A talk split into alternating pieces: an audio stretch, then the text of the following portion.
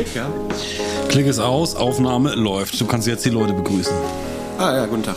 Also äh, Lambert Klamra Jazz, sechste Folge. Wir haben uns vorgenommen, etwas langsamer zu sprechen, so wie es auch im Deutschlandfunk Kultur üblich, übrig, äh, üblich, äh, üblich, üblich, üblich, üblich.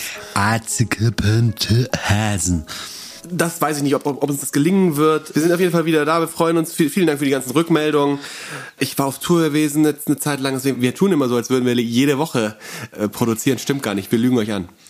Es ist gar nicht wahr. Manchmal haben wir, haben wir noch vorproduziert. Es ist ein großer Mummschanz. Wir ja. nehmen aber manchmal innerhalb von einer Woche Folgen für ein halbes Jahr auf. Dann sehen wir uns teilweise Jahre nicht, finden dann wieder zusammen. Und ich weiß auch ehrlich gesagt gar nicht, welche Jahreszeit gerade ist, welche Tageszeit. Ja, ich war auf Tour und ich habe mehrfach versucht, dich anzurufen. Und äh, typisches Jazz-Phänomen hast du mir entgegengehalten. Du hast immer gesagt, du kannst jetzt gerade nicht, du bist busy. Und äh, das fand ich natürlich echt extrem gemein, weil kurz vorher hattest du mich immer angerufen, um mir irgendwie Krams zu erzählen und nochmal zu fragen, wie war denn das nochmal mit dem McCoy Tyner Solo im Wayne Shorter Speak No Evil, Aufnahme von 64, dritter Chorus. Was war da nochmal mhm. los? Äh, kannst du mir das nochmal schicken? Das hast du irgendwann mal aufgeschrieben. Und da, da war ich gut genug für dich. Aber als es dann irgendwie mal darum geht, meine Einsamkeit zu überwinden auf Tour, denn ich war alleine, äh, da hast du dann einfach behauptet, typisch Jazzmusiker, du wärst busy. Richtig. Und das ist auch ein wichtiger Punkt im Alltag des arbeitstätigen Musikschaffenden, immer geschäftig zu tun. Das ist so, ne? Ich erinnere das auch, dass so ein bisschen eine Währung war, ja. wenn man in, im Studium eigentlich oder auch danach noch als Jazzmusiker immer irgendwie behauptete, wahnsinnig beschäftigt gewesen zu sein und dass man gerade keine Zeit und man wäre busy mit diesem Projekt und jenem Projekt. Und das haben eigentlich alle erzählt. Und irgendwas kann daran nicht stimmen. Ja, aber das ist ja erstmal ein psychologisches Phänomen, dass man natürlich mehr Vertrauen hat in Institutionen, die beschäftigt und geschäftig wirken. Fiel mir neulich auf, auf der Suche nach einem Restaurant. Es gibt kaum was Bedrohenderes als ein leeres Restaurant. Da mag man nicht reingehen. Man möchte doch nur in ein Restaurant gehen, was so, sagen wir, zwei Drittel gefüllt ist, wo man das Gefühl hat, ah, da schmeckt's, da gehen die anderen auch hin. Aber hast du Vertrauen in ein leeres Restaurant? Nein, eben nicht. Das ja. ist äh, wirklich also ein ein weißt ja auch nicht, was da passiert. Man genau. denkt dann immer so Geldwäsche und solche Sachen. Geldwäsche schmeckt nicht. Ja. Es hat einen Grund, dass da keiner ist. Und so ist das ja auch mit Musikern. Wenn es jetzt zum Beispiel um die Vergabe der wertvollen Jobs geht, dass man ja. natürlich man, man will natürlich die Leute haben, die busy sind, die, die busy sind, ja, die halt genau. auch andere wollen. Ne? Genau. Ja, ist das, das erinnert mich natürlich so ein bisschen an die Jungs aus unserer Schulzeit, die mit allen Mädels geknutscht haben. die waren beschäftigt, meinst du? Viel beschäftigt. Da war die Auftragslage dann gut. Ja. Es gab ja solche. Ja. Die waren ja auch dann besonders, also die waren dann tatsächlich auch bei den anderen, also auch irgendwie, äh, dann, also ja, ich glaube, das ist aber auch so ein kapitalistisches Grundprinzip. Künstliche Verknappung, mhm. auch von Zeit, schafft natürlich Begehren. Ich bin jetzt, sagen wir, auf der Suche für meine, für eine Betriebsfeier nach einem Neoklassik-Pianisten. Und dann frage ich natürlich aber auch ein, bei dem der Tourkalender voll ist, weil ich dann das Gefühl habe, ich habe da was ganz Feines für meine Betriebsfeier. Ja, genau. Man, man denkt natürlich so, ach, also sinnvoll wäre es natürlich zu sagen, ey, da ist einer, der ist total gut, der hat gerade nichts zu tun, frag den doch. Der hat nie was zu tun. Der hat Moment. nie was zu tun, aber er ist richtig nicht. gut, frag den doch. Äh, das zieht nicht so richtig, ne? Deswegen, das haben die Jazzer erkannt, früh. Deswegen tun sie die ganze Zeit so, als hätten sie viele Gigs. Richtig. Schreiben ihre MySpace-Seite voll damit. Ja. Auch mit jedem noch so äh, hinterletzten äh, Universitätsrecital. Es wird als Gig gewertet. Ja. Und dann wird so getan, als wäre man beschäftigt. Es wird, ja, wie du schon sagst, irgendwas mit dem Kapitalismus genau, zu tun. Da haben. geht nämlich auch das lustige Jobkarussell los. Da habe ich nämlich neulich eine interessante Beobachtung gemacht oder beziehungsweise ein Geständnis eines Kollegen abgegriffen. Der sagte, wenn man jetzt zum Beispiel jemand fragt, kannst du mal den Job für mich übernehmen? Da habe ich keine Zeit, da habe ich was anderes zu tun, da bin ich auf den Kanaren oder so. Da fragt man natürlich Leute, von denen man sich verspricht, dass man dann vielleicht einen Job zurückbekommt. So, das ist Stufe 1. Natürlich frage ich, wenn ich jetzt, ich habe Neo, ich bin gerade auf Tour mit der Neoklassik, dann kommt mir was dazwischen und ich muss einen anderen Neoklassik-Pianisten hinschicken. Da frage ich natürlich dich, weil ich dann hoffe, oh, wenn du mal nicht kannst, vielleicht fragst du mich dann auch. So, das ist ja soweit nachvollziehbar, oder? Ich finde es erstmal frech, dass du mich hier immer als Neoklassik-Pianist bezeichnest. Das reicht langsam, das ging letzte Folge schon Ja. los. Ich bin ein sehr vielseitiger Pianist, ein Allrounder. Ja. Ich kann links wie rechts und auch richtig gut alteriert. Große None, kleine None. Ist richtig. Und da wir jetzt ja auch äh, sozusagen im Nebenberuf Podcaster sind, ist das auch schon Mobbing am Arbeitsplatz, was ich gerade mache. Ja. Mhm, So genau, worauf ich hinaus wollte. Jetzt äh, gab es das, äh, falls uns noch jemand folgen kann, hier nach zweieinhalb Minuten. Jetzt sagte mir jemand, er hätte auch schon Leute angerufen, um denen einen Job anzudrehen, in dem Wissen, die können gar nicht weil sie dann sich erhoffen, durch die Bereitschaft, einen Job an diese Person zu vergeben, vielleicht irgendwann dann mal einen Job wiederzubekommen. Ah, wegen, ich habe doch an dich gedacht, obwohl ich... Ja, ja, okay. Genau. Ah, genial eigentlich. ja, ja, so die moderne Grußpostkarte ist das. Da habe ich, ah, da hab ich auch was für mein Geschäft äh, jetzt mitgenommen. Das werde ich mir auf jeden Fall... Das Ja. werde ich mir merken. Das ist gar, Genau. gar keine schlechte genau. Herangehensweise. Also praktische Lebenshilfe auch mit uns. Jedenfalls das Wort busy ist mir da das erste Mal untergekommen. Ich musste es tatsächlich nachschlagen äh, zu Beginn meines Studiums, äh, als die Leute immer von busy geredet haben. Ich fand es ein merkwürdiges, zu leicht klingendes Wort. Irgendwas konnte daran nicht stimmen. Also mit mit geschäftig kann das eigentlich nicht übersetzt werden, oder? Busy, hast du denn am Anfang gedacht, das sei ein holländisches Wort oder ist das gleich als Nö, nö, das wurde, wir haben ja auf Englisch da miteinander Wort? Geredet und deswegen war, war mir schon klar, dass es ein englisches Wort ist. Äh, ich wusste ja nur nicht genau, was das, also wie das zu werten ist. Heißt busy, ich muss noch Wäsche machen auch oder? Auch das, äh, private Betriebsamkeit nennt sich das dann, glaube ich. ähm, ja, aber das ist die Währung des Freischaffenden, ist das Beschäftigtsein. Denn wir kennen es alle, ist der Tourkalender leer, dann beginnt die große Alltagsdepression. Deswegen sollten wir alle immer busy, möglichst busy sein. Ist der Tourkalender leer? Fragt dich dann auch keiner mehr. Richtig. Ähm, genau, kurzer Exkurs dazu. Ganz kurz hatte ich dich an der Strippe und da, immer wenn es dann irgendwie kurz interessant wurde, meintest du dann auch sofort, ja, bitte, da können wir jetzt nicht drüber reden, das ist ja auch Material für den Podcast. das, also das heißt, es ist wirklich, finden für, zwischen uns eigentlich mittlerweile gar keine privaten Handlungen mehr statt und Auseinandersetzungen, sondern es ist wirklich alles nur noch geschäftiger, busier Podcast, in dem wir denken. Deswegen freue ich mich natürlich, jetzt endlich mal wieder die sechste Folge mit dir aufnehmen zu können. Ich muss mich entschuldigen für den Schnittwahnsinn der vierten Folge. Da gab es große Beschwerden. Ja, oh äh, ja, das, das muss ich das aber auch erklären. Also ich bin, ich bin. Jahre alt geworden und hab, wir haben gefeiert. Du warst ja zum Glück auch da. Mhm. Es wurde die F- ein Getränk erfunden aus Weißwein, Zitronensaft und Wodka. Und im Zuge dessen habe ich angefangen, also am nächsten Tag habe ich die Fo- Folgen geschnitten und da ist mir das, glaube ich, unterlaufen. Das tut mir äh, leid, aber ich hatte nur auch keinen Bock, das rückgängig zu machen. Also ich fand es irgendwie auch, passte in die Zeit. Ja. Es wird mir nicht wieder passieren. Wir haben uns einfach entschlossen, jetzt sehr langsam zu reden. Schwamm drüber, alles Gute nachträglich. Ich fürchte mich jetzt schon vor meinem Geburtstag. Ich bin ja deutlich jünger als du und habe ja noch einige Jahre Zeit.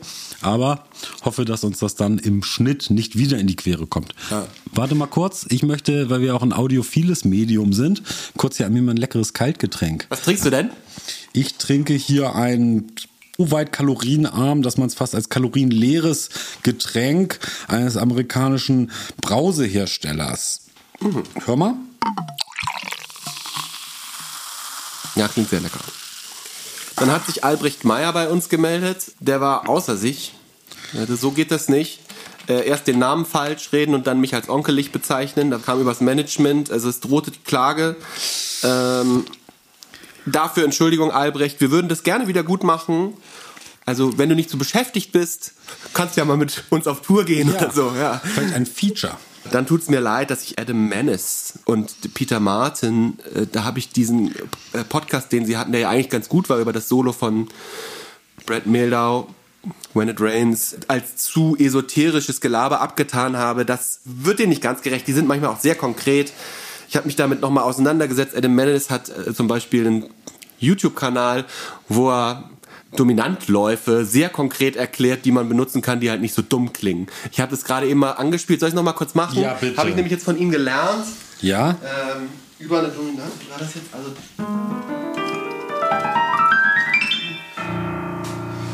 Äh, kannte ich noch nicht. Und daher dachte ich, da tue ich ihm Unrecht, wenn ich sage, das ist doch nur esoterisches Gelaber, weil das wünsche ich mir doch eigentlich, dass man niemand mal konkret sagt, was kann man eigentlich über, wenn man so nach oben laufen will, über B7, was kann man denn da machen, wenn man so im oktatonischen Bereich tätig ist? Vielen Dank, Adam. Danke, äh, ich werde nie wieder schlecht über dich reden. Ja, ich habe auch da, ich habe natürlich keinen blassen Schimmer, was du da gespielt hast. Ich bin ja meistens im Bereich Grundton unterwegs. Aber, aber auch, äh, da bin da auch reingekippt ein bisschen in den YouTube-Kanal Open Studio heißt der, wo er mit dem, wie heißt der, Peter? Peter Martin. Mit dem Peter Martin sieht so an so zwei Pianos miteinander dudeln und da habe ich die Folge gesehen, Five Bebop Hacks oder sowas, neben vielen anderen Folgen und habe da auch wieder so ein bisschen, ähm, wie sagt man, Respekt bekommen vor diesem Themenfeld, was wir hier beackern und vor diesem Spagat zwischen Laien und hoch ausgebildeten professionellen Jazzern. Also meinst du jetzt dir und mir? Ja, dir und mir und unseren, äh, unserer Hörerschaft. Da, weil ich dieses Video sah und dachte, wenn jetzt jemand damit gar nichts am Hut hat und du würdest irgendwie einer Person dieses Video vorspielen mit den äh, fünf Bebop-Hacks, da würde man, glaube ich, wirklich nur Blaro verstehen. Das fand ich interessant, wie doch spezifisch diese ganze und nerdig auch diese ganze Jazzwelt ist. Ja, ist doch schön, oder? Schön ist es, ja. Dann noch mal zum Nachtrag zum Stadium Arcadium Album der Mhm. Chili Peppers, die ja eigentlich zu oft erwähnt werden in diesem Podcast. Ich weiß nicht, ob sie das verdient Und haben. auch in dieser Folge wieder die Chili Die Peppers. Chili Peppers. Äh, nur was ich, was man dazu noch mal sagen sollte: Wir haben das Album belächelt, weil wir das als Spätwerk abgetan hatten und ein junger Freund Tom, äh, für den das das erste Album war, das hatten wir irgendwie lustig. Irgendwie du hast das mit den Ärzten verglichen, dass man über Generationen von Musiker irgendwie die Leute äh, unterhält. Und ähm, Tatsache ist, an diesem Album, das sollte mal bemerkt werden, ist, dass das äh, eigentlich den Major-Betrieb im Gang gehalten hat. Also der Legende nach wurde Warner Music durch dieses Album gerettet. Was äh, ja ein auch absurd ist. Also ich meine, da befinden wir uns in den, was wann ist rausgekommen? 2007, 2008 oder so. Also in den absoluten Krisenzeiten des Okay. Musikbetriebs. Durch die ganzen illegalen Downloads standen große Konzerne, äh, wurden irgendwie zusammengetan, die großen Labels und oder halt einfach 2006, gleich, ja, 2006 Jamie hat oder gleich zugemacht und so, alle standen kurz vor der Pleite, auch Warner ging es nicht gut. Und dann brachten die Chili Peppers ein Doppelalbum raus, das ja auch einfach nicht mehr in die Zeit passte, ne? irgendwie so zwei CD-Pack. Mhm. Ähm, und das hat unglaublich gut verkauft wohl und hat dem Konzern das Überleben gesichert. Ohne die Chili Peppers, ohne Stadium Arcadium gäbe es zum Beispiel kein Comeback des modernen Udo Lindenbergs. Aha, Querfinanzierung ist das Stichwort. Ja. Und auf den hätten wir ungern verzichtet. Deswegen nochmal Dank an äh, Chili Peppers, weil ich glaube, auch Udo Lindenberg hätte doch außer Warner keiner mehr gesigned. Ja, du bist großer Fan vom Herrn Lindenberg, richtig? Ja, jetzt Großer muss man Einfluss? natürlich aufpassen, was man sagt. Er steht ja auch hin und wieder in der Kritik. Aber ich muss sagen, Udo Lindenberg hat, ja, Er hat einen Platz in deinem hat einen Herzen. Platz in meinem Herzen. Also auch die Art, wie er singt, die Art, wie er, auch die Melodien, so, auch ich mag auch die Alben so aus den 80ern und so. Und, also aus den 70ern sowieso. Also wie geil äumelig das immer alles klingt und so, das mag- finde ich total toll. Und ich mag die Art, wie, auch wie er so tut, als könnte er nicht singen. Dabei ist eigentlich jeder Ton an der Stelle, wo er hingehört. Also das äh, finde ich ganz toll und ich mag, Wie mag ist die Stücke oft einfach. Wie ist denn da dein, jetzt mal investigativ gefragt, wie ist denn da dein früher Zugang zu Herrn Lindenberg? Gab es da im Elternhaus Tonträger? Es war, glaube ich, ein Freund von mir hat eine rote Kassette bei uns vergessen. Hm. Und da war Andrea Doria drauf. Ach, guck mal. Und diese Kassette habe ich, glaube ich, heute noch. Wurde oft gehört. Daraufhin habe ich mir äh, zum Geburtstag immer wieder dann auch eine, ab dem Alter von fünf, sechs Jahren, Ach, guck mal, so früh. eine Udo Lindenberg-Kassette gewünscht. Wenn man sich so die Texte so durchhört, da gibt's viel, aus heutiger Sicht viel dran zu kritisieren. Das war natürlich ähm, alles nicht bewusst. Aber er hat auch wirklich, aber auch wegweisende, sehr progressive Texte geschrieben. So, also ich, ich erinnere mich an so einen Text, wo er, wo er über Paul McCartney singt und meint, das ist doch toll, ähm, dass es da nicht so wichtig ist, dass man so männlich rüberkommt oder so. Ach, guck mal. Ja. Du kannst mir da wirklich irgendwas erzählen über Herrn Lindenberg. Ich kenne mich da wirklich nur bedingt aus. Auch gerade als Hamburger muss ich da natürlich immer Kompetenz heucheln. muss ich sagen, bin ich nicht so drin im Werk. Was aber interessant ist, dass du da so reingekippt bist, obwohl du natürlich wesentlich älter bist als ich, sind wir doch noch relativ nah beieinander. Und der Lindenberg, den ich so medial aus meiner Kindheit kenne, ist so dieser bisschen diffuse, schlappe, abgekämpfte, so Panikpanther. Udo Lindenberg, der wirklich sich noch so einmal aufbäumte, karrieremäßig und dann auch weg war bis in mein Erwachsenenalter. Ja, genau. Also eigentlich nachdem er da die Tour mit den Prinzen gemacht hatte, glaube ich, Anfang der 90er. Mit den Prinzen? Ja, das Was war, so, als los? die Prinzen groß wurden, da hatte Udo Lindenberg nochmal, die haben so getourt und so äh, das letzte Mal in den 90er Jahren, dass man von ihm noch irgendwie was Neues mitbekam und dass man irgendwie das Gefühl hat, okay, der Typ ist vielleicht noch am Zahn der Zeit, weil die Prinzen waren ja absolut die hipste Band Deutschlands. Das stimmt. Ähm, und dann war er weg. Das stimmt. Und dann hat es bis 2008, glaube ich, gedauert, bis äh, wie heißt denn der Pro Stark wie zwei? Stark wie ist das, und wie das heißt Album? der Produzent, der ist vor kurzem gestorben, der das gemacht hat? Oh, der, Herbig. Jetzt müssen wir, Herbig, jetzt ja. müssen wir ganz vorsichtig sein, dass wir nicht Leute für tot erklären. Nee, der ist, glaube ich, gerade gestorben, traurigerweise. Ja, Andreas Herbig oder so? Ja, Andreas Herbig. Ja. Und der hat äh, nochmal da eine Chance gesehen, aus Lindenberg nochmal was zu machen. So, und äh, hat wirklich hat zwei tolle Alben aufgenommen. Aber ich mag diese beiden letzten Studioalben stark wie zwei gegen und gegen die gegen die Zeit. Ja, heißen beide so ähnlich. Ich finde die beide, beide auch total gut. Klingen deep. Dann hatte ich so ein bisschen zu wenig John Bryans Wirken. Also erst sage ich, das ist mein absoluter Lieblingsproduzent und dann sage ich, ich weiß nicht genau, was der alles gemacht hat, außer Brad Mildau und Kanye West. Das war im äh, Eifer des Gefechts. Natürlich weiß ich das ganz genau und ich, äh, vielleicht sollte ich das nochmal nachtragen, dass er dieser äh, wichtige, in meinem Herzen auch einen wichtigen Platz hat, ein wichtiger Produzent. Fiona Apple, When the Porn sein eigenes Album Meaningless, das jetzt erst auf Spotify erschienen ist. Das war lange in der Versenkung und man, es wurde nur unter dem Ladentisch ausgetauscht. Äh, Amy Mann, Magnolia Soundtrack, ganz große. Ne? Dann natürlich Kanye West, Late Registration. Mac Miller hat er jetzt äh, vor seinem Ableben auch noch produziert. Dann hat er auch ein ganz schlimmes zweites Album mit Brad Mildau produziert, was ich keinem empfehlen kann. Von dem ich noch nie gehört habe. Highway Rider heißt das. Okay. Bitte nicht hören. Es ist wirklich ganz, ganz schrecklich.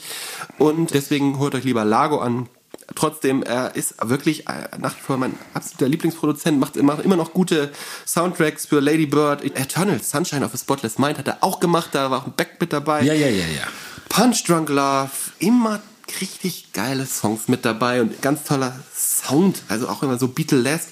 Außerdem hat er ja auch so die modernsten Standards eigentlich geschrieben in dem Film Cynic Dosh heißt es so? Nie gehört. Was ist das? Schlaumeier. Äh, ich kenne diese Sachen Film nicht. und da taucht das Stück von ihm auf Little Person und das wurde tatsächlich von vielen modernen Jazz-Kombos nochmal gespielt, so also als wäre es quasi noch möglich, einen Broadway-Gassenhauer nochmal in die Neuzeit nochmal so äh, zu verfassen in einem Film und es wird, er kommt immer wieder vor, wurde von mehreren Bands gespielt.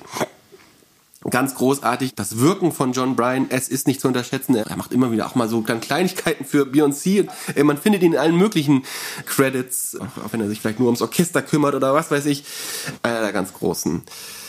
So, okay, du wolltest wir mal über rein. Udo Lindenberg, John Bryan. Ja, gut, jetzt, hatten jetzt, jetzt haben wir uns ein bisschen äh, verfasert. Es ging ein bisschen Aufarbeitung der letzten ja. Folge. Du wolltest über absurde Konzerte reden. Was, hattest, ja. was hast du denn da eigentlich zu erzählen? Ich, ich möchte eigentlich, ich wollte noch einmal klarstellen, also ich habe wirklich auch aus dem Freundesbekannten- und Kollegenkreis oft gehört, ich soll nicht so hochgestrochen, schlaumeiermäßig sprechen.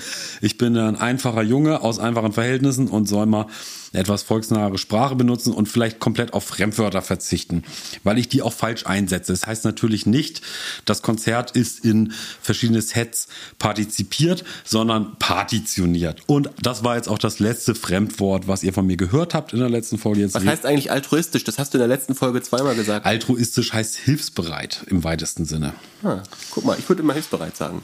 Ja, werde ich ab jetzt auch. Genau, Espion Svensson hat ein neues Album, hast du gehört? Ja. Nein, habe ich nicht gehört. Ja, was der kann doch gar kein neues Album haben, der ist doch schon lange, liegt er im Fjord. Er ist auch 2008 gestorben.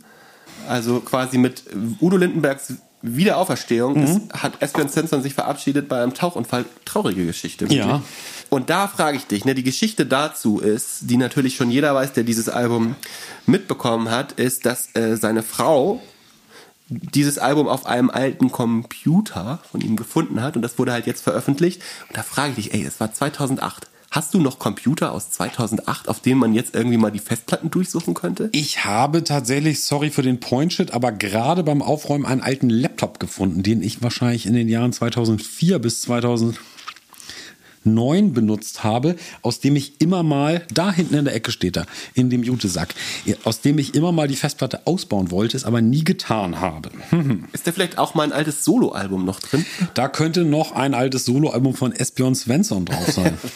ja, also ich glaube nicht, dass es da irgendwas zu finden gibt, aber ja, man sammelt diesen Datenmüll so an. Ne? Aber gut, ich wollte über absurde Konzerte reden. Hast du schon mal Musik auf einem Schiff gespielt? Ja, auf der Elbe. Auf der Elbe. Ja, das war ein Zusammenschluss von Friseurinnen. Friseurinnen. Frisierenden. Die dort irgendwie äh, sich zusammentaten. Das war also eine Art Gewerkschaft. Und ähm, ich war fürs Unterhaltungsprogramm mit zuständig. Mit äh, Thomas hat das damals organisiert. Äh, den habe ich über einen gemeinsamen Schulfreund von uns äh, damals kennengelernt. Äh, der hat dann immer so auch den Master of Ceremony gemacht und halt äh, die Leute animiert, auch manche Dinge mitzusingen und hat uns auch vorher gesagt, dass wir auch ein paar so Shanties spielen sollen und so. Aber wir durften auch unsere eigenen Stücke und Jazz spielen, das war dann auch okay. Mhm. Aber dabei wurde halt äh, gegessen. Äh, du wolltest aber bestimmt jetzt was vom ja, Schiff erzählen. Ich, ich habe auch wahrscheinlich auf verschiedenen Schiffen gespielt. Was ich noch nicht geschafft habe, ist natürlich immer noch ein großer eine große Lücke in meinem Mucker-Lebenslauf. Ich habe es noch nicht geschafft, auf einem echten Kreuzfahrtschiff mal aufzutreten. Das ist natürlich ein großer Traum von mir. Ist es so? Ja, natürlich. Mit der Bordkapelle, Titanic-mäßig. Also auf dem Traumschiff dann? Zum Beispiel auf dem Traumschiff. Im Salon habe ich eine absurd romantische Vorstellung von. Aber die haben noch so einen schlechten äh, Fußabdruck. Das stimmt, es könnte ja vielleicht mit Solar fahren. ja. Oder mit Rapsöl. Stell dir vor, und dann Florian Silbereisen ist der Captain und ja. kommt dann als Feature, der kann ja bestimmt auch, auch der, der kann ja singen, der kann bestimmt auch Jazz singen, oder? Ja, der kann Jazz singen und Harald Schmidt ist auch der Bordarzt, glaube ich. War der nicht auch mal Captain? War der mal Captain? Ich weiß es nicht. Das müssten uns vielleicht die Zuhörenden mal sagen. Falls ihr gar nicht wisst, wovon wir sprechen, das Traumschiff das ist ein sehr langlebiges Fernsehspiel der öffentlich-rechtlichen, das auf einem Kreuzfahrtschiff spielt. Ja, ich habe neulich mal wieder reingeseppt und mhm. hat mich erstmal gewundert, dass das tatsächlich immer noch läuft, weil früher hat man ja wirklich viel geseppt als Kind ja. und da seppte man immer da rein, äh, so also ab der 80er Jahre quasi ja. oder no, Anfang der 90er läuft das Ding und da scheint irgendwas dran zu sein, wahrscheinlich genau diese Wehmut, dieses wie hast du es eben genannt, einfach es ist ein, Traum von dir oder eine ganz ja, romantische Vorstellung Sehnsucht, ja, auf dem Schiff. Ja das scheint immer schon gezogen zu haben und ähm, das Publikum ist offensichtlich immer noch nicht ganz weggestorben. Großartig. Also einmal Jazzkick auf dem Traumschiff. Fände ich schön. Und es gibt doch auch sogar sowas wie, jetzt will ich nichts Falsches sagen, aber zum Beispiel dir könnte man dann zum 50., wenn das dann noch geht, doch vielleicht eine Freude machen, weil es gibt doch auch diesen Udo Lindenberg Panikliner oder sowas. Es gibt doch so ein Kreuzfahrtschiff oder gab es bei Zeiten, auf dem Udo Lindenberg aufgetreten ist. Die Panikkreuzfahrt. Ist es so? Hast du da schon mal von gehört? Nee, aber Udo Lindenberg hatte irgendwie so viele Projekte ja auch. Da gibt's ein Musical mal und eine Ausstellung und so. Also der hat ja wirklich in allen künstlerischen Bereichen gewütet, um am Start zu bleiben. Dafür habe ich ja großen Respekt. Ja. Aber jetzt von diesem Kreuzfahrtschiff von Udo Lindenberg habe ich noch nicht gehört. Das ist der sogenannte Rockliner. Das habe ich das jetzt Jamie kurz hier recherchiert. Meine Eltern haben tatsächlich ein Original Licorell in der Küche hängen. Ach. Ja.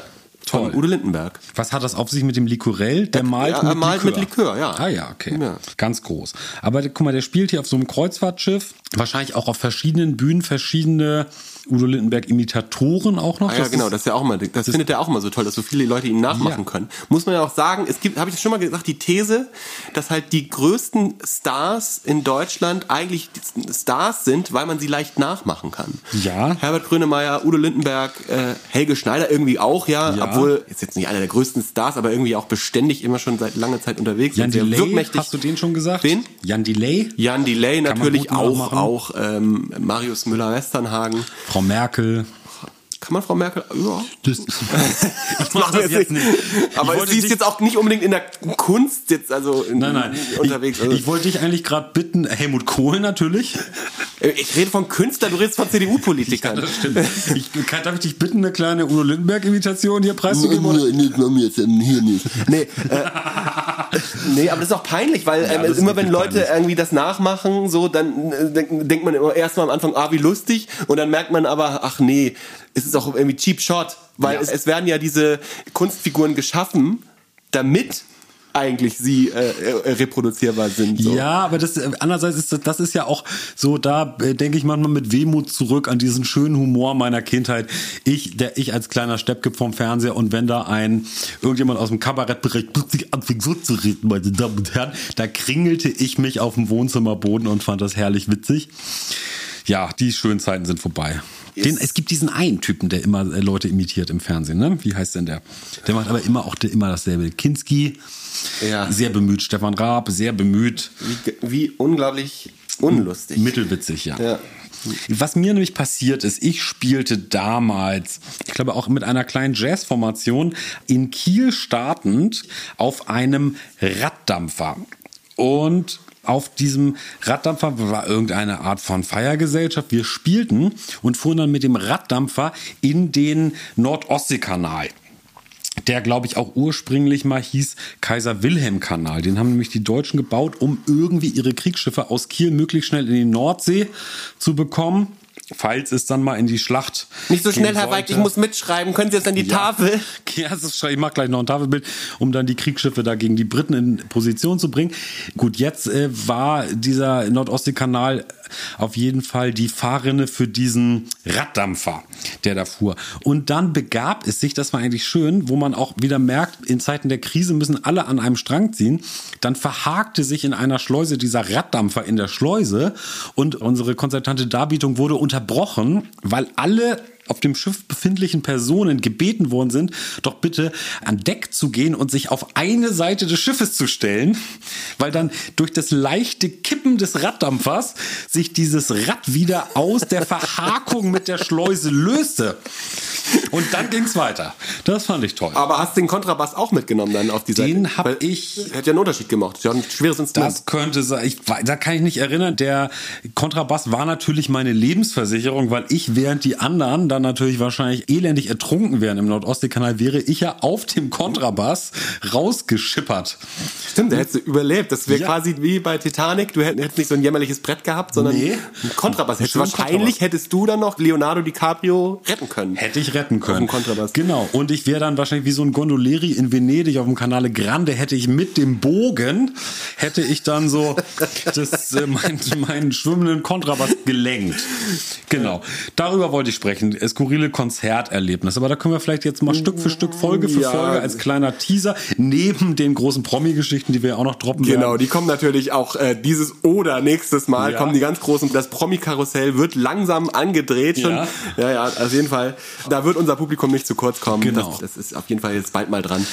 Äh, Genau. Ich dachte nur, ich hoffe, das hat einen gewissen Unterhaltungswert mit den Anekdötchen, weil dieser Podcast, das ist ja für uns auch jetzt, du bist jetzt in der zweiten Lebenshälfte angekommen, nach deinem Geburtstag, den du gerade gefeiert hast, wie du ja schon unserem Publikum erzählt hast.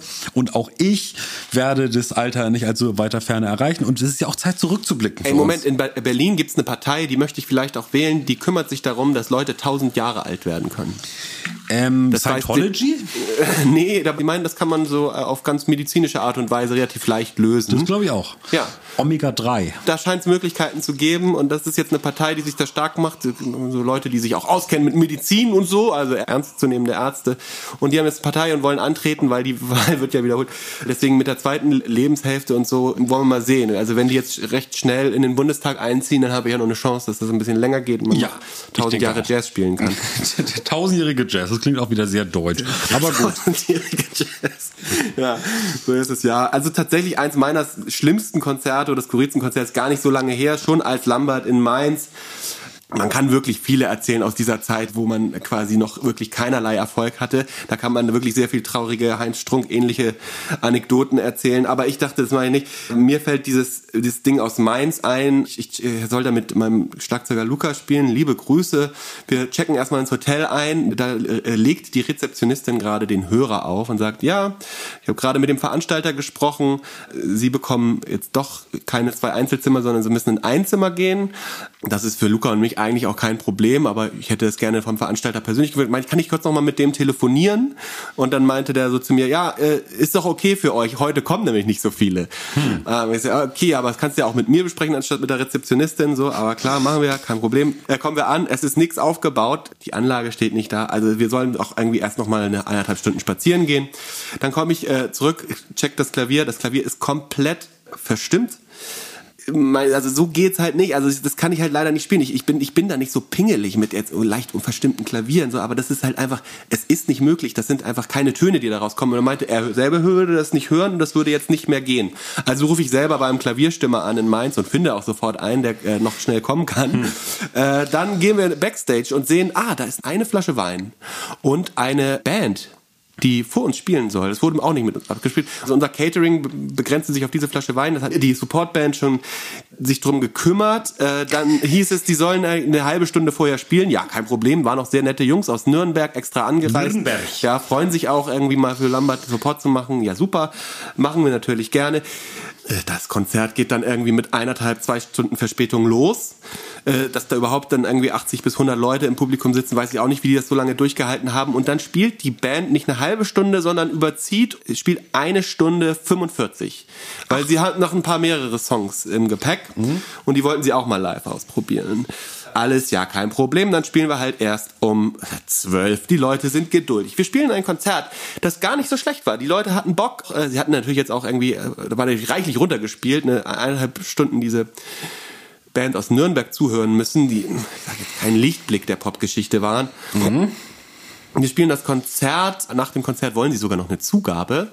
Da läuft der Herr an mir vorbei und geht auf die Bühne und sagt, wenn jetzt richtig doll klatscht, dann kommt Lambert vielleicht nochmal. Aber da hatten die Leute ja schon richtig doll geklatscht. Ja. Also gehe ich an ihm vorbei äh, auf die Bühne und sag so, ey, das ist ja eigentlich hier auch immer so ein Konzept.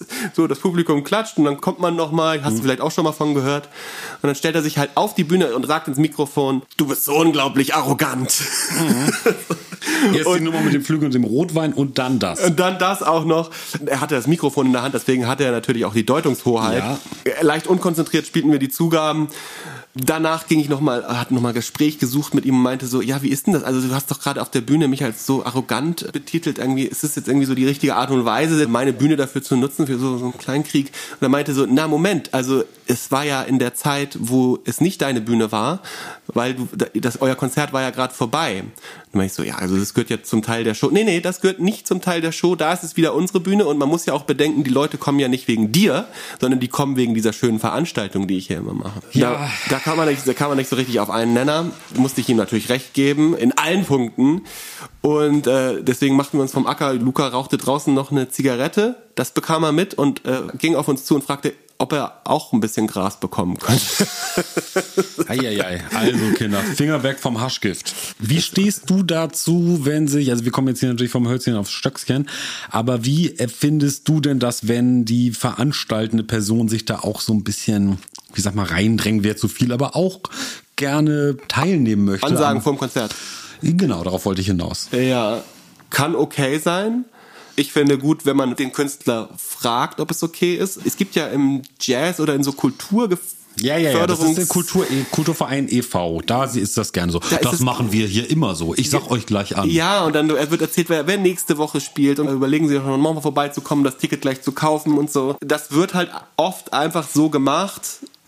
Und als Künstler ist man da so ein bisschen in der doofen Position, weil man will es ja auch nicht verbieten, weil man kann ja auch irgendwie verstehen, dass das für den Laden wichtig ist und so. Und deswegen, also ich ich bin da kein großer Fan von, weil ich finde, dass es einfach äh, so die Energie so ein bisschen droppt vor dem Konzert schon. Lang, ja. Diese Ansagen dauern meistens sehr lange auch. Mhm. Äh, und wenn sie nicht lange dauern, sind sie oft auch nicht besonders unterhaltsam. Und dem muss man natürlich, hat man das Gefühl, gleich was entgegensetzen. Und ich finde das, ja, teilweise dadurch so ein bisschen stressig. Ich habe es aber auch schon erlebt, dass es absolut super war. Also, dass das Leute richtig gut gemacht haben und so Master of Ceremony mäßig, äh, wie bei Miles Davis, der Platte, die wir uns gerade welche war das? Die war gut. My Funny Valentine? Ja, äh, genau. Vielleicht? Das ist dann halt Leute das auch wirklich mit so einem Showcharakter abziehen und dann, ja. dann leitet es auch einen Abend und ein Konzert gut ein. Ja, ich. Äh, und bekommst du gern so ein kleines Blumencuvée überreicht nach dem Konzert auf der passiert Bühne? immer mal wieder, aber es passiert gar nicht so oft. Da ist auch das Problem, dass man ja eigentlich quasi sich schon von dem Publikum verabschiedet hat Mhm. als Teil der Show und sagt so hier nach der Zugabe oder was weiß ich, jetzt bin ich raus. Äh, Und dann muss man immer irgendwie noch mal dahin und das wirkt manchmal so ein bisschen gestellt, während man halt alles vorher so gut durchchoreografiert hat und sich Gedanken gemacht hat, wie man es halt aufbaut und so, verliert man da so ein bisschen die Kontrolle über die Bühne und das gefällt mir natürlich nicht. Über die Inszenierung, ja. ja. Ich krieg da auch mal so leichte Parteitags-Vibes, wenn man, wenn man dann so Blumen auf der Bühne bekommt. Ich weiß nicht warum. Siegerehrungscharakter hat das immer für mich. Das ist Wenn man sie sich dann aber zu Hause hinstellt in eine schöne Vase, dann freut man sich. Ja, ja, wenn die Blumen den Transport denn dann überleben. Weil es gibt ja diverse Gelegenheiten. Hotel, Nightliner, ähm, äh, Backstage-Raum, Orte, an denen diese Blumen unterwegs vielleicht verloren gehen könnten. Ich kann mich erinnern an eine sehr nette Ansage von Rembert Stieve, ist sein Name vom äh, Glitterhouse-Label. Da spielten wir mal mit meiner Kapelle die höchste Eisenbahn beim Orange Blossom Special Festival. Und wir waren kurz vor unserem Auftritt und sagte Rembert zu uns, Leute, ich mache noch eine kleine Ansage für euch. Ihr, ihr kommt dann gleich. Dann ging Rembert vor ans Mikrofon und sagte zu den Festivalbesuchern, welche Arschlöcher haben eigentlich gestern zwischen die Zelte gekackt? Wenn wir die erwischen, dann schneide ich dir in die Bändchen ab. Genau, und dann gingen wir auf die Bühne. Das habe ich noch in guter Erinnerung. Lustig. Aber hat das die Energie rausgenommen oder war das Nein, das war herrlich, weil dann Francesco irgendwann während des Konzertes sagte, als dann so Seifenblasen übers Publikum auf die Bühne schwappten, sagte, welche Arschlöcher machen denn hier Seifenblasen? Und das ist äh, bandintern zum geflügelten Satz geworden. Also ich, da danke ich dem Rembert auch für seine schöne Ansage, die immer einen Platz in meinem Herzen haben wird. Okay, geht's weiter mit biografischen Daten oder hast du noch äh, aktuelles? Aktuelles habe ich soweit nicht. Nein, ich bin gespannt, was du, wo du uns da jetzt reinreitest.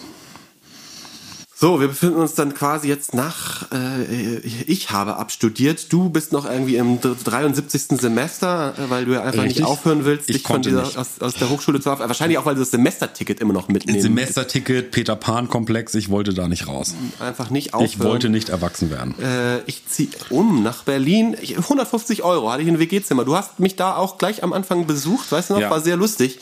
Das war wirklich herrlich und das ist ja wirklich toll, wenn man auch weiß, dass du eher aus, wie sagt man, es war jetzt bei euch zu Hause im Elternhaus war es ja schon eher geräumig, sag ich mal. Da gab es jetzt keine akute Platznot. Und um da quasi so protestantische Buße zu leisten, hast du ja dann deine gesamte Studentenzeit und auch deine frühe äh, Tätigkeit so ähm, bevor es dann irgendwie in so familiäre Wohnverhältnisse, also dann deine familiären Wohnverhältnisse ging, hast du ja in allerhand Kabuffs gehaust, möchte ich mal sagen. Es war herrlich. Ja, also man muss sich das so vorstellen, es war wirklich eine große Altbauwohnung, ein Altbaupalast in der mittlerweile unbezahlbaren Gräfestraße, ja, glaube ich. Straße 2.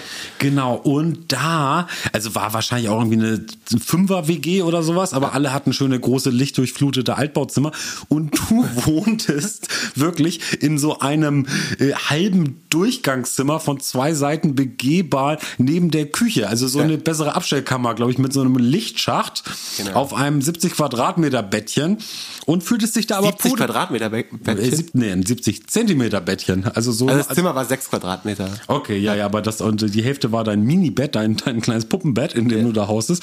Und du hast dich da aber pudelwohl gefühlt. Also wirklich, du Ja. viel brauchtest du nicht. Es war, es war eine schöne Zeit, weil alles war so herrlich günstig noch zu der Zeit. Äh, Das Wohnen, das Essen unten auf der Straße, in der Gräfestraße, konntest du irgendwie für 2 Euro Pizza essen und so. Also man wird da immer ein bisschen preisnostalgisch. Wo sind wir? Ende der Nuller. Ende der Nuller. 2008 Ja. bin ich da hingezogen. Ja. Genau. Und dann hatte ich sogar noch ein kleines Studio, äh, äh, wo ich dann auch noch, also das auch mich nur 100 Euro gekostet hat oder Ja. so. Also ich hatte da wirklich für 250 Euro war ich versorgt. Ich konnte Lärm machen, ein bisschen produzieren, hatte mal äh, ein Klavier noch drin stehen oder was und konnte wohnen und so. Das waren wirklich äh, Verhältnisse, wo man sich zurücklehnen konnte und irgendwie mit so ein paar schäbigen Jazz-Gigs und dem Getoure, was ich dann, äh, ja, ich habe sehr viel getourt, aber da kam nicht viel bei rum. Und äh, man hatte irgendwelche Bands mit ominösen Indie-Verträgen, da können wir ja gleich auch nochmal drüber reden. Mhm. Alles in allem war das Lebenskonzept dann erstmal schlüssig so. Dann hat sich die familiäre Situation bei mir nach ein paar Jahren geändert, dann ging das natürlich nicht mehr, aber zu der Zeit war das dann erstmal herrlich und ich habe mich da tatsächlich sehr wohl gefühlt, einfach weil ich dachte, so geht's erstmal. Und ich muss niemandem irgendwie auf der Tasche liegen oder es war ja. irgendwie in Ordnung. Ich hatte viel Zeit für mich, für, für die Musik, die ich damals äh, geschrieben habe. War auch ja, dadurch, dass ich viel unterwegs war, war das jetzt auch okay, dass man dann yeah. zu Hause nicht so viel Platz hat. Aber das muss man wirklich den Kindern nochmal erzählen, wenn jetzt hier mal zwei Boomer vom Krieg erzählen. Wahrscheinlich jede Generation an Berlin zuziehenden denkt, sie ist irgendwie late to the party. Dachte man 2008, glaube ich auch, hatte man das Gefühl, ach ja, das ganze, das Hausbesetzer Kreuzberg, das ist jetzt ja schon 30 Jahre her. Ja. Aber wenn man sich mal überlegt, was sich seitdem auch noch alles wieder in dieser Stadt in einem in Windeseile verändert hat, ist das schon irre, wenn ich da jetzt so drauf zurückblicke, dass man da wirklich für kleines Geld in den heute hipsten Stadtteilen wohnte. Das hat sich 2010 schlagartig geändert. Also 2008 hat man tatsächlich immer noch gesagt, die Mieten steigen hier nicht. Also das Problem, was man überall in Deutschland schon sah und äh, der Begriff Gentrifizierung, den man halt, den kannte ich aus Hamburg, aber das war in Berlin alles nicht so ein Thema und es war eigentlich so, hier steigen die Mieten eigentlich nicht. Und 2010 änderte es sich schlagartig. Aber das ist ein Thema für den Mieten-Podcast. Ja. Da gibt es bestimmt auch viel zu entdecken, aber da, so gut kennen wir uns da beide Nein, nicht natürlich aus. nicht. Aber gefährliches Halbwissen ist ja das beste Wissen. Ist schon das beste Wissen. Mhm. äh, genau, und ähm, was ja irgendwie ganz interessant war, du kamst dann auch langsam in Berührung mit der Indie-Szene in, ja. in Deutschland und ich weiß nicht, ob du es ähnlich erlebt hast. Also erstmal, genau, das waren merkwürdige vertragliche Konstrukte, die einem da angeboten wurden. Würdest du es nicht sagen? Also aus heutiger Sicht, das müsste eigentlich auch nochmal aufgearbeitet werden. Dieser Rundumschlag von das, was man ja den, den Großen immer vorwirft, dass die den Rundumschlag nehmen, äh, hatten die Kleinen ja genauso gut, wenn nicht sogar noch besser drauf. Nämlich auch irgendwelche Bookingstrukturen dran gegliedert zu haben, wo man gleich mit drin war, dann ein Verlag, wo einem was auch noch mit abgenommen werden konnte. Das Argument war ja, wir leben natürlich in der Finanz finanzpolitischen Krise der Musikindustrie und deswegen muss man halt das irgendwie so machen. Und als nichtsahnender, angehender Musiker hat man natürlich da irgendwie alles mitgenommen, was man kriegen konnte und war auch natürlich nicht gut beraten, irgendwie hat kein Management oder irgendwas. Ja. Das gab es sowohl in diesen ersten Verträgen im Jazz als auch in der Indie-Musik, ja. dass da halt wirklich dem Künstler nicht viel gelassen wurde. Würdest das? Äh, ja, lass uns da mal, ja, möchte ich gern was zu sagen, weil wir jetzt so ein bisschen zum historisch-edukativen Teil dieser Episode kommen, nach nur wenigen Minuten Einleitung würde ich da noch tatsächlich mal gerne mal the bigger picture, wie man sagt im angelsächsischen Raum, mal zeichnen was denn jetzt eigentlich Indie-Musik ist oder was eigentlich der Zustand der Musikindustrie 2008 war und der Jahre zuvor. Weil wir ja heute in einer Welt leben, wo man sich als Band, als Act eigentlich sehr gut selbst vermarkten kann. Die Grenzen sind auch fließend zwischen Influencer und Musiker und soziale Netzwerke. Also da gibt es eine riesen Evolution seit MySpace oder beziehungsweise seit der schäbigen Flash-Homepage der Anfang Nullerjahre. Also das Internet, die Digitalisierung hat ja dazu geführt, jeder kann Musik veröffentlichen, von angefangen bei Soundcloud heute über, wie diese ganzen Portale heißen, wo du quasi selber dein eigenes Label bist und auch Streamingdienste befüllen kannst mit deinem Content, deiner Musik. Das war tatsächlich vor 15 oder 20 Jahren, so die Zeit, als wir so mit der Schule fertig waren, war das noch ganz anders. Du musstest als Band im Prinzip an Gatekeepern vorbei, ne? Also ja. du brauchtest entweder eine Major-Firma, die dich groß rausbringt mit Budget und es gab ja damals noch Videoclips, Viva, Viva 2, MTV, Musikpresse hatte noch eine große Relevanz und du musstest aber irgendwie so einen Gatekeeper bezirzen, dass er dein Produkt veröffentlicht, deine Musik und dann konntest du den Traum leben vom großen Erfolg. Und das gab es einmal im, im Großformat, also Popstar, das gab es ja auch in der Zeit. Bands, äh, Anfang 20-Jährige, die eine Band gründeten und sagten, wir wollen gern Popstars werden und ganz kleiner Teil schaffte es vielleicht und verschwinden geringer, aber viele träumten diesen Traum. Ne? Wir werden irgendwie von Universal gesigned und dann gab es quasi auch noch so diese Independent-Welt. Also ich glaube, so die Indie-Labels gibt es wahrscheinlich in Deutschland seit den 80ern, 90ern, dass man das so nennen kann, also dass das eine nennenswerte Größe war. Ich bin mir nicht ganz sicher, ob die Zahlen stimmen, aber das quasi jenseits des Major-Betriebs, also der großen Plattenfirmen, Universal, Polydor, wie die auch alle hießen, so auch ein kleines Label Marktteilnehmer war. Genau. Und da veröffentlichte dann Musik, da heißt dann Indie nicht nur die Vermarktungsform, sondern Independent prägte auch die Ästhetik der Musik. Ne? Also sagen wir mal so Hamburger Schule, ähm, Indie-Rock, ähm, spartige Musik. Ja, der, die, die ersten Rap-Sachen in, in Deutschland waren auch genau. nicht kein, keine Major-Themen erstmal. Das ging dann natürlich recht schnell. Genau. Aber die ersten Sachen nicht. Also. Ja, also klar, die Fanta 4 waren sicher beim, obwohl waren die überhaupt bei ihrem, beim Major, keine Ahnung, aber solche Sachen, aber genau, diese kleinere Sachen, auch dieser Eimsbusch Hip-Hop, mit dem wir hier so ein bisschen aufgewachsen sind, das waren ja Independent-Strukturen. Genau.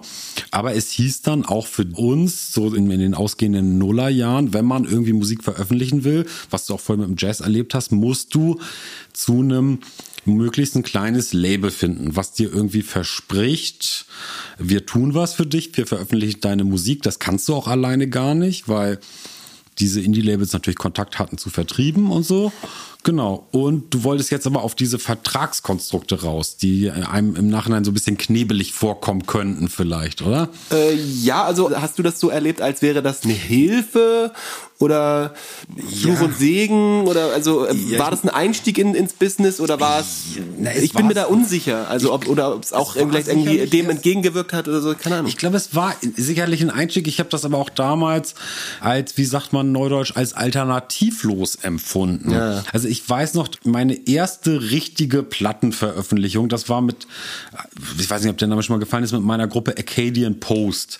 Da war ich aber wirklich noch in der Schule und die anderen waren einen Tick älter und wir waren bei so einem kleinen Hamburger Label bei XXS Records, die da unsere Platte rausbrachten. Hm. Ich glaube, ich konnte das damals in meinem Kopf auch gar nicht auseinanderhalten. Also, dass natürlich einfach eine Platte rausbringen nichts mit großem Erfolg zu tun hat. Aber mir war auch klar, unter einem Indie-Label gibt es nur selber CDs brennen oder Kassetten überspielen und dann bei einem Konzert verkaufen. Also es gab ja gar keine Alternative zu sowas. Und wie dann diese Verträge genau waren mit einem Verlag, der was von der GEMA abgreift, das wirkte wie Gott gegeben, wie Naturgesetz. Ja, genau. Zu der Zeit habe ich es auch nicht in Frage gestellt, weil es ist nicht so, dass ich bei den Verträgen, die ich unterzeichnet habe, noch fünf andere Angebote gehabt hätte, wo ich hätte ja. vergleichen können, sondern es war das, was man kriegen konnte. Und deswegen, ja, gut, war es natürlich irgendwie schon dann so die erste Auseinandersetzung damit. Ich will ja auch nicht sagen, die Bösen, die Bösen. Nein, nein, nein, gar nicht. Ähm, gar nicht. Darum geht's gar nicht, sondern nur um so einen Vergleich, wie man das halt heute sieht. Also gerade in Bezug auf was du sagst, dass man ja auch Dinge selber rausbringen kann und mhm. einfach da, äh, genau, was einem da alles abgezogen wurde von Verlag, äh, äh Booking-Anteile und natürlich Lizenzen. Ähm, das ist schon ein Konstrukt, weiß ich glaube ich gar nicht heute. Gibt's das auch immer noch? es gibt noch diese Indie-Labels, aber die kleinen Labels Labels müssen natürlich heute damit umgehen, den Leuten, die sie signen, also denen sie einen Vertrag anbieten, gegenüber zu rechtfertigen, warum oder was an ihren Strukturen vorteilhaft ist für die Leute, die da Musik veröffentlichen. Ne? Und das war natürlich einfacher in Zeiten, wo es da noch keine Alternativen zu gab. Ja. Und hm, gibt es sicher noch, ist natürlich auch eine Frage, ich kann mir vorstellen, dass es auch teilweise für manche Leute auch angenehm ist, bei einem Label zu sein. Dann verdient man natürlich nicht so viel Geld damit, muss aber auch nicht so viel Arbeit selber machen. Ist ja auch Stress. Vermarktung, selber Promo machen. Andererseits wird ja heute erwartet von Künstlern, dass sie sich eigentlich mehr oder weniger selbst promoten. Ja, ja, eben. Also auch in den Verträgen steht ja eigentlich drin, in jedem Plattenvertrag, dass das, äh, das Plattenlabel die Promo übernimmt. Ja. Äh, was am meisten Promo macht, ist aber deine Aktivität auf dem Social Media Account. Genau. Das übernehmen die Plattenfirmen in den seltensten Fällen. Ja. Und wenn sie es machen, machen sie es nicht besonders gut. Deswegen ist das ist halt so ein bisschen widersprüchlich. Da wird sich wahrscheinlich auch noch einiges tun in der ja. Vertragsstruktur der nächsten Jahre. Ja, ich glaube auch, dass sich da auch so eine ganze Branche nach wie vor neu sortiert oder im Prinzip auch seit Ende der goldenen Zeiten der Plattenindustrie, vielleicht in den 90ern oder sowas, da gerade am Neusortieren ist. Jetzt habe ich wieder einen Satz angefangen und weiß nicht, wusste nicht mehr, wie er anfing und ob ich jetzt überhaupt einen normalen deutschen Satz gebildet habe. Du hast kein Fremdwort benutzt und ich glaube, wir schneiden ihn einfach raus. Haben wir ja auch immer sonst gemacht. Genau. Alles rausgeschnitten, was dumm war. Alles rausgeschnitten. Aber wir bemühen uns natürlich nach wie vor langsam und verständlich zu sprechen und keine Fremdwörter zu benutzen. genau. Interessant war dann auch bei dem Versuch der Vermarktung dieser Musik, vor allem in diesen Indie-Strukturen, stieß ich auf Probleme oder ich mit meiner Band. Was hattest du denn da? Was war denn jetzt genau dein Anknüpfungspunkt an diese Indie-Welt? Du hattest da eine Kapelle, in der du spieltest oder was? Genau, ich hatte eine Band. Es wurden Promotexte geschrieben und das Problem da war, dass es wahnsinnig uncool war, wenn man zum Ausdruck brachte, dass man sich an einer Musikhochschule, Konservatorium ah. kennengelernt hat. Das hatten wir am Anfang versucht und es wurde gleich von den Medien als absolut uncool identifiziert und wir mussten das daraufhin sofort ändern und mussten sofort irgendwie aus Konservatorium Kunsthochschule machen. Ja. Und, äh, und man merkte aber, dass es halt da große Schwierigkeiten gab, zum Ausdruck zu bringen, wie wir uns nun mal kennengelernt haben, also was halt nun mal unser, unser musikalischer Hintergrund ist und dem, wie man gerne in der Öffentlichkeit stehen möchte, nämlich als möglichst cool. Äh, wir hatten ja schon in der letzten Folge gesagt, es ist wahnsinnig schwer, als ähm, Musikstudent cool zu sein. Ja. Und äh, zu der Zeit war auch die einhellige journalistische Meinung eigentlich, dass ähm, Musik machen vor allem im popkulturellen Bereich sehr wenig mit Musik lernen zu tun hat. Das ist auch was, was glaube ich so ein bisschen auch aus diesem Bereich Punk und Hip-Hop, die nehmen sich da glaube ich beide nix, weil diese Jugendkulturen, die auch Indie-Musik sehr stark geprägt haben, sehr anti-akademisch sind, ne? Also, weil das Strukturen sind, die sehr mit so einem DIY, Do-it-yourself-Gedanken spielen und eigentlich es eine Ablehnung gibt von so tradiertem Wissen. Man sieht sich als Gegenentwurf zur bürgerlichen Kultur. Ja. Wir hatten natürlich immer das Gefühl, dass das so ein sehr deutsches Thema ist, weil mhm. halt aus England gab es so viele Fälle von irgendwelchen Bands und Künstlern, die alle cool fanden, Amy Winehouse oder so, die an irgendwelchen Schulen sich kennengelernt haben oder auch äh, gelernt haben und so, wo das alles äh, nicht so ein Problem schien. Ja. Ähm, aber deswegen, wir mussten da in unseren Infotexten äh, sehr aufpassen und in unseren Interviews auch, dass man halt nicht so identifiziert wird als ach, das sind jetzt so die Jazzstudenten, die glauben halt nur, weil sie so ein bisschen was irgendwie gelernt haben, da jetzt irgendwie mitmischen zu können, weil ja, die Authentizität ist bei denen sowieso natürlich nicht gegeben. Genau, das ist aber interessant, weil ähm, ich würde ja da immer mitgehen, wenn das Argument ist, wir haben die Erfahrung gemacht, dass Leute, die von Jazzhochschulen kommen, teilweise gräulich und abscheuliche Popmusik produzieren. Da würde ich komplett mitgehen. Da gibt es ja wirklich äh, gruseligste Auswüchse. Aber es gibt auch The No Twist. Es gibt auch The No Twist. Aber der Punkt war, glaube ich, eher dieses, es gilt als staubig und uncool, eine akademische Musikausbildung durchlaufen zu haben, oder? Das ist doch eigentlich der Punkt dahinter. Kommt ja, mir zumindest genau. So vor. Ich habe das Gefühl, dass das irgendwas Zeitgeistiges auch war. Zu der Zeit irgendwie musste popkulturelle Kunst so ein bisschen von Handwerk getrennt werden und das ist etwas, was sich später verändert hat. Also irgendwann wurde das Handwerk auch wieder angesehener, auch innerhalb äh, von so Independent-Musik-Vermarktungsstrukturen. Ich vergleiche das immer mit, irgendwann hat man ja auch sich darauf einigen können, dass Craft Beer eine tolle Sache ist. Und es war wahnsinnig hip, irgendwie seinen Natural Wine äh, zu verkaufen. So, also irgendwann wurde das Handwerk wieder als okay und cool angesehen. Und das war auch die Zeit, und da können wir in den nächsten Folgen nochmal drüber reden, weil das sich irgendwie eben diesen Zeitraum in meiner Wahrnehmung 2015 so abgespielt hat, wo Jazz wieder einigermaßen einen kleinen Coolness-Faktor bekam. Ja, ja, auch die Neoklassik, ne? Auch Wobei ich da ja, das, äh, jetzt ohne das zu Ende gedacht zu haben, oft in diesem, in dieser Hipster-Kultur mit den mit den diesen äh, äh, Menschen, die im urbanen Raum zusammenleben, aber eigentlich total ursprünglich sind, mit den Flanellhemden und dem und dann gehen sie in Baumfällen und ein Bier craften und Urban Gardening, dass das ja fast so eine auch Aspekte von so einem modernen Biedermeier hat, wenn der Esstisch natürlich auch selbst gebeizt und abgeschmirgelt sein musste von der selbst gefällten Eiche und so, ne? Es ja. hat ja auch nochmal immer diesen Charakter.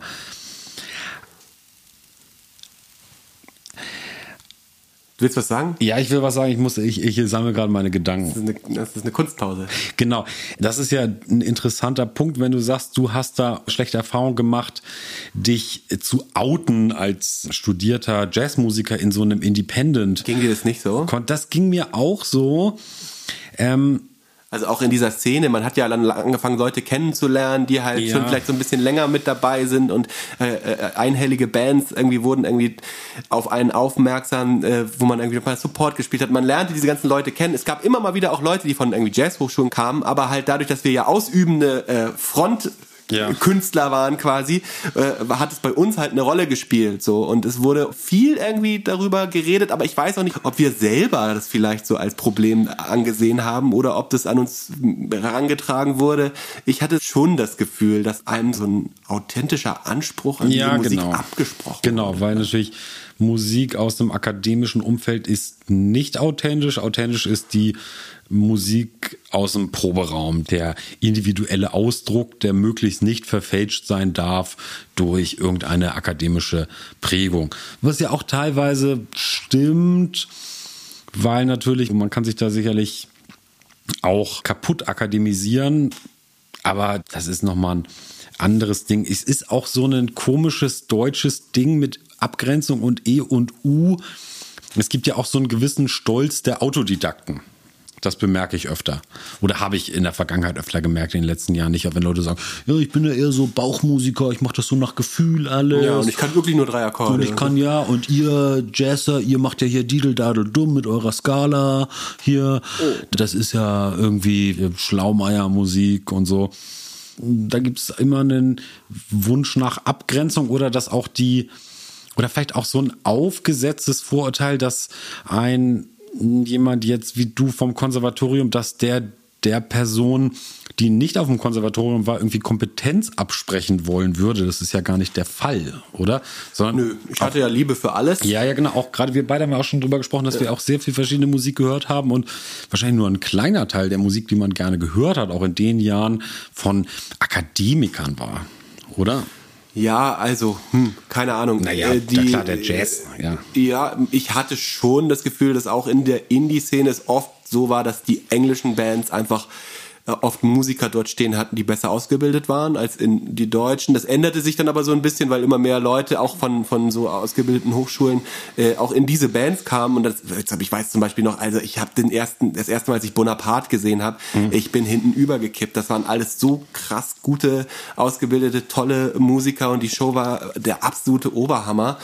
Ähm, also da, das ließ sich schon vereinen. Mhm. Natürlich Tobi, der Frontmann, war selber natürlich überhaupt nicht irgendwie etwas, der, der, das, der das jetzt irgendwie mit transportiert hätte oder zum Thema hätte machen müssen, weil er da nicht herkommt, aber hat sich natürlich auch auf jeden Fall auf diese Musiker verlassen. Es hat ja viel Fluktuation auch in der Band gegeben. Es waren immer Leute aus diesem Umfeld, so wahrscheinlich, ja. weil er damit gut äh, zurechtkam, wusste, die, die, die können relativ schnell das umsetzen, was er da braucht. Ja ähm, waren, ich habe da glaube ich viermal gesehen, auch unterschiedliche Besetzungen war immer gut. Ja. Und das war ja auch so die Zeit, wo äh, diese Art von Musik äh, wahnsinnig gut aufgenommen wurde von den damaligen journalistischen Armen der Indie-Polizei, also der Intro und der Specs zum Beispiel. Ja.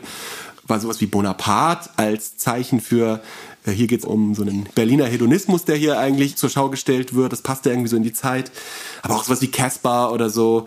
Das hat vieles vereint. Bei Casper fand ich war, war interessant, dass da so viele äh, so Genreübergreifungen irgendwie auf einmal erlaubt waren. Ja. So, ne? Dass da irgendwie, das durfte irgendwie ein bisschen Hardcore sein, ein bisschen, also Rap ja sowieso, da kommt er ja, her. und dann halt hat er die zweite Platte irgendwie so Songwriter-mäßig genau. gemacht und so. Hardcore-Punk, Indie. Genau, das war etwas, Rap. das war absolut ähm, Emo. Im Journalismus zu der Zeit. Es gab ja noch Print. Kann man ja. sich heute gar nicht mehr vorstellen. Was Wurde sehr gut aufgenommen. Dabei ist das ja eigentlich auch ein Ausdruck von Schlaumeierei, dass man so versiert in diesen ganzen Genres umherspringen kann. So, ja. Das ist, hat ja auch etwas mit äh, Ausbildung zu tun, oder? Dass man sich so gut da aus kann und das auch bedienen kann, oder? Was meinst du? Ja, also es ist, das kommt natürlich nicht aus dem Nichts.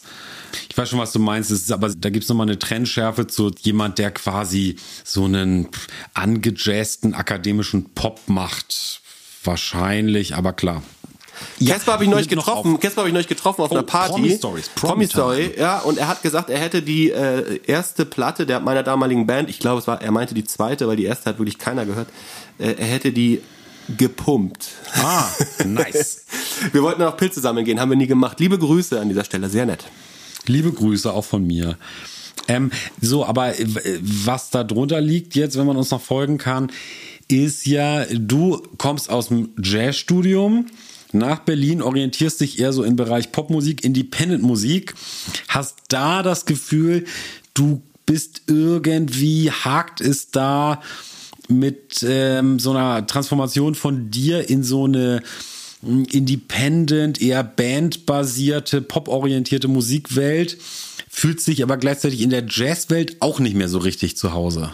Das ist so genau. Das sind so die Jahre der Orientierungslosigkeit, wie ich sie mhm. nenne. Da genau. Also diese Kritik, die ich da gerade geäußert habe, das kann auch viel einfach mit einem, einem Komplex zu tun haben, den ich halt einfach äh, mit mir vielleicht ausmachen musste. Das weiß ich nicht so genau, aber haben wir äh, äh, irgendwas wird da schon dran sein.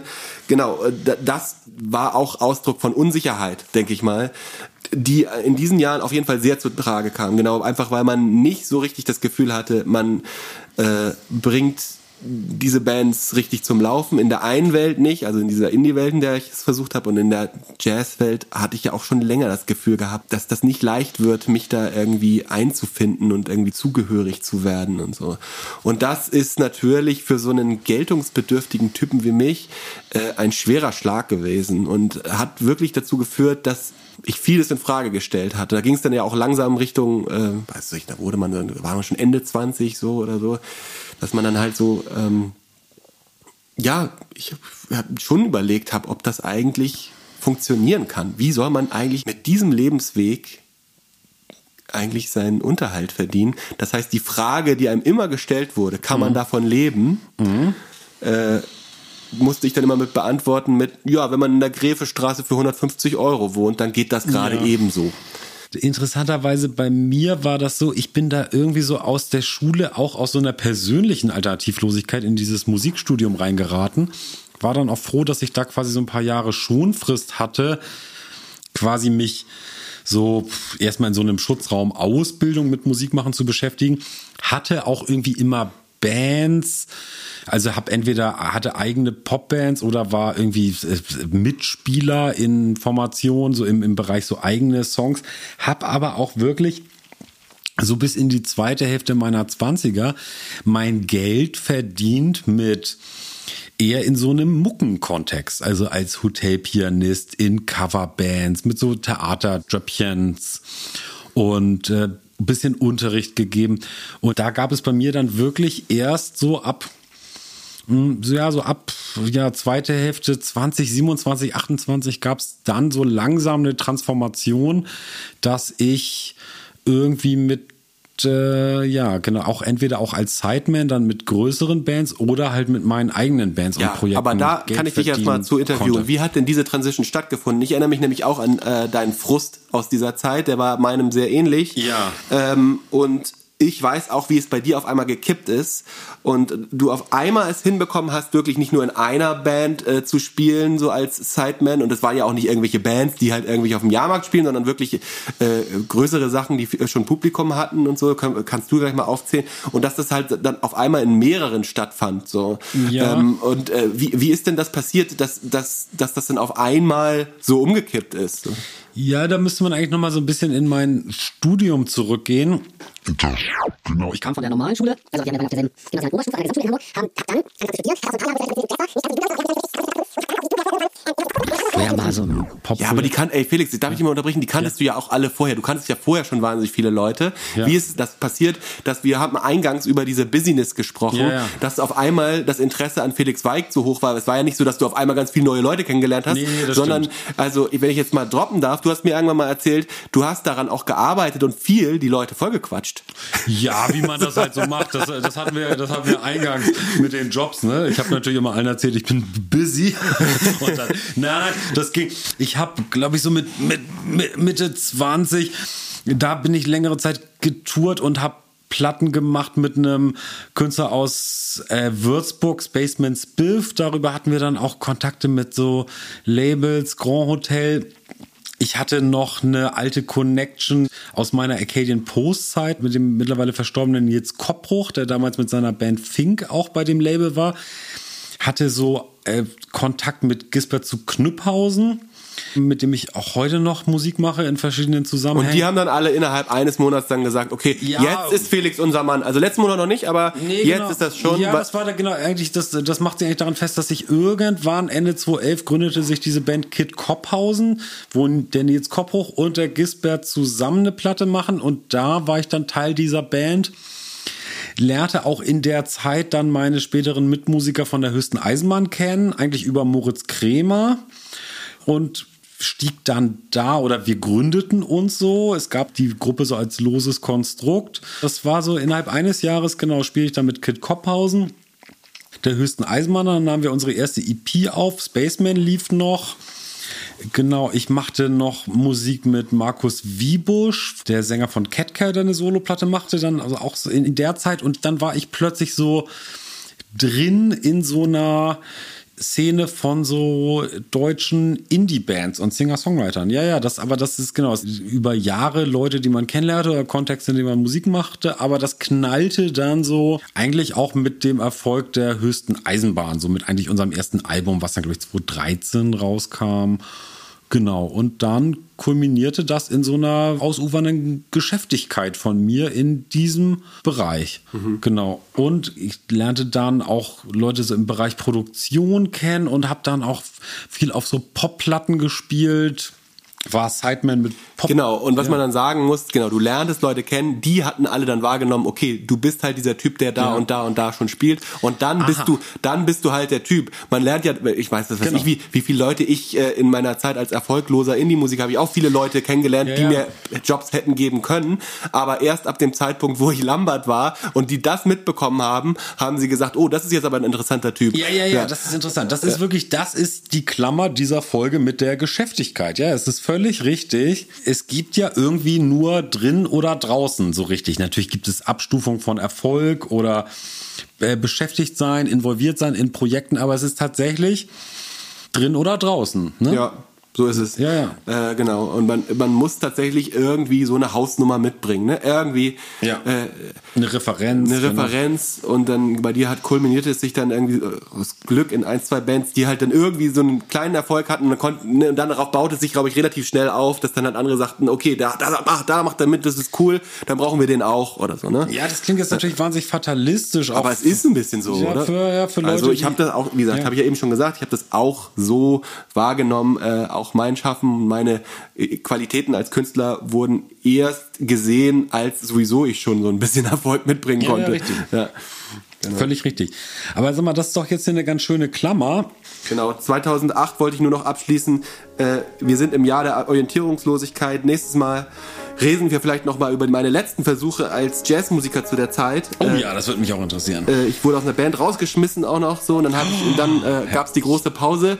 Äh, das wird natürlich auch noch irgendwann aufgelöst, bis wann diese Pause eigentlich geht. Ja. Ähm, da war viel Unzufriedenheit in der Zeit und äh, ich, genau, ich glaube, das Jahr 2009 endete in der totalen Orientierungslosigkeit. Da geht's nächstes Mal weiter. Genau. Vielen Dank. Ich danke auch. Ich würde jetzt auch mit einem Zitat von Georg Büchners Wojcek enden. Ich muss den Raum leider jetzt verlassen, denn Herr Doktor, mir kommt die Natur. Und wir sagen Jazz. Swingenden Grüßen. Mit zwingenden Grüßen, genau. Ciao, ciao, ciao, ciao. Bye, bye.